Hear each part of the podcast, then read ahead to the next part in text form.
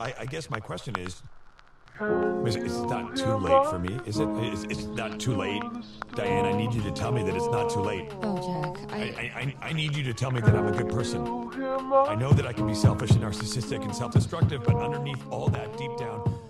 O Internet, eu sou o André e esse é o Ctrl F, um podcast sobre internet e cultura digital. É mesmo, é? A Mayra Medeiros, do canal Nunca Te Pedi Nada, lançou um novo quadro chamado A Caçadora de Brinquedos. E um dia depois dessa estreia, o Edu e o Fi, do Diva Depressão, estavam gravando a live do último episódio do reality show chamado Corrida das Blogueiras. E enquanto tudo isso estava acontecendo, o pessoal do Porta dos Fundos acabava de ganhar um M. Caralho, o maluco é brabo. Porra! Isso tudo representa o surgimento de uma nova era no YouTube, que vai transformar para sempre a forma como a gente produz e consome conteúdo na plataforma. Vamos descobrir o que isso significa na prática? Vai, Derek. Tá aí. Fica aqui, Derek. Aqui, Derek. Aqui, Derek. Fica aqui. Em primeiro lugar, eu preciso falar um pouquinho da Maíra e desse novo quadro que eu falei, que acho que representa bem essa mudança que a gente vai ter no YouTube.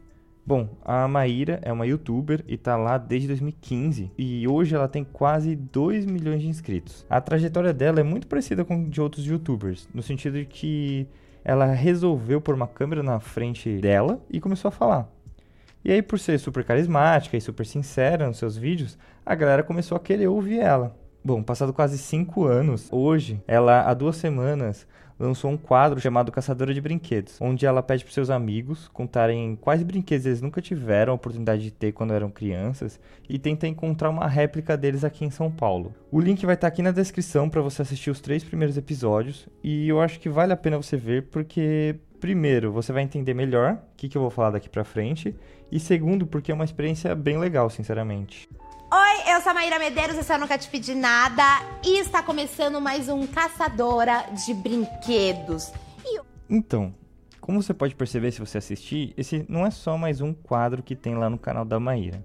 A linguagem que ela usa é muito parecida com a da TV aberta. O roteiro é super informativo, mas ao mesmo tempo entretém. E, claro, o carisma da Maíra consegue transformar os mais de 50 minutos de vídeo em algo bem divertido. Só que o que realmente chama a atenção aqui é o nível de produção desses vídeos.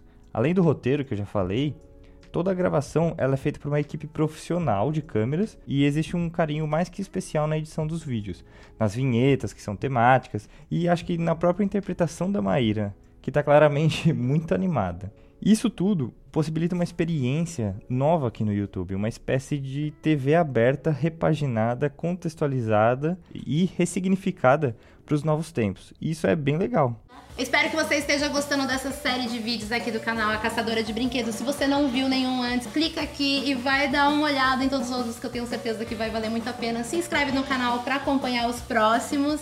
É, se você for olhar para o quadro geral do YouTube, um projeto tão bem produzido e executado ainda é um ponto fora da curva, mas cada vez mais eles estão aparecendo. O canal Me Poupe, por exemplo, tem um quadro bem legal com uma espécie de reality show. Tem o pessoal da Ilha dos Barbados, que está com uma produção muito boa também, e tem a Diva Depressão com o reality dela, Corrida das Blogueiras, que já está na sua segunda temporada.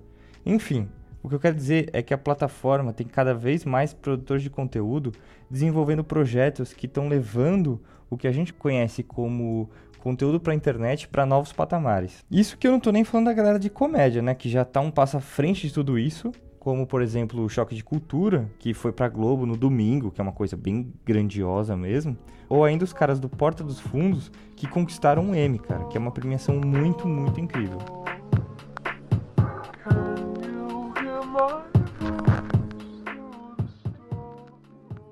Mas o que, que eu quero com tudo isso é que você entenda o tamanho e a grandiosidade desses projetos que surgiram no YouTube e que como isso será cada vez mais comum nos próximos anos. Agora eu quero que você pense aqui comigo, isso é bom ou ruim? Hein? Foda, né? Porque eu tava exaltando até agora todas essas conquistas que são super válidas, tá?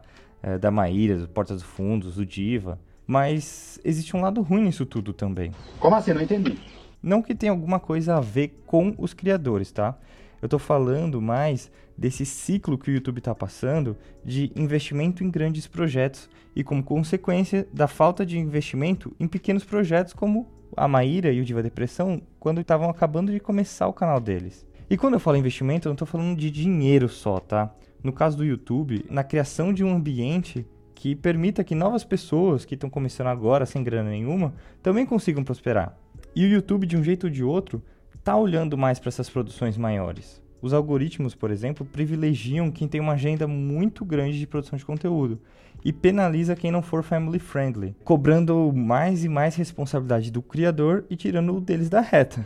Vocês são um bando de filha da puta! Bando de safado! Ou seja, o ecossistema que o YouTube está desenvolvendo agora é muito mais difícil para quem está começando.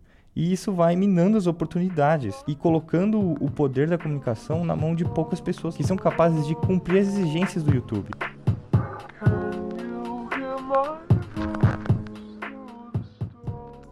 E de certa maneira, cara, isso mostra como que o YouTube está seguindo o mesmo caminho que todas as outras mídias seguiram antes dele, né? Como jornais, a rádio, a TV, que sempre começaram de forma relativamente aberta, né? Com várias portas de entrada que são muito mais fáceis e baratas, e aí com o tempo elas vão se profissionalizando e se centralizando, né? Diminuindo muito as oportunidades para quem está começando. E aí tudo isso me faz pensar se a estratégia que o YouTube está colocando hoje em dia não está impossibilitando que novos Whindersson Nunes surjam na plataforma e que se façam ecoar novas vozes por todo o país. Algo que eu acho que só o YouTube permite.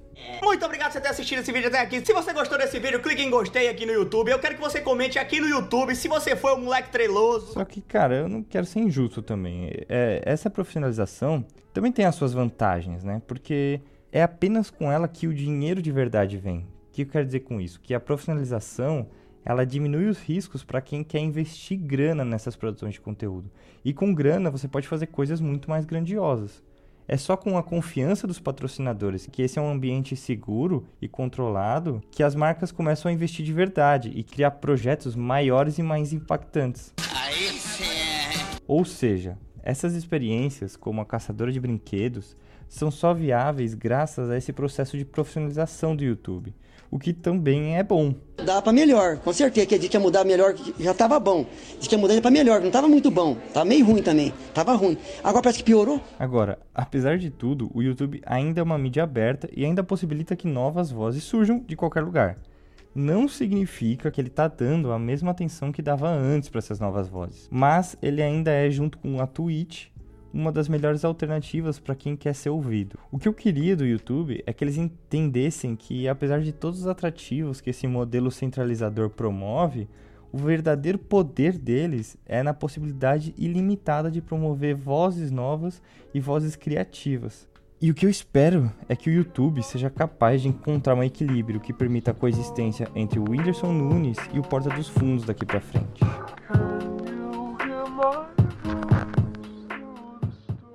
Se você gostou desse episódio, convida alguém para ouvir e gostar também e aproveita e me segue lá no Spotify. Já que você vai estar tá lá, dá uma procurada pelo Bill Wolf, que ele é o autor da música Easy Too Late For Me, que é essa que você ouviu aqui durante o programa todo. E se você quer discutir o futuro do YouTube ou elogiar a caçadora de brinquedos, é só me procurar no Twitter como Podcast Ctrl F. Para os demais, nos vemos semana que vem. Adiós!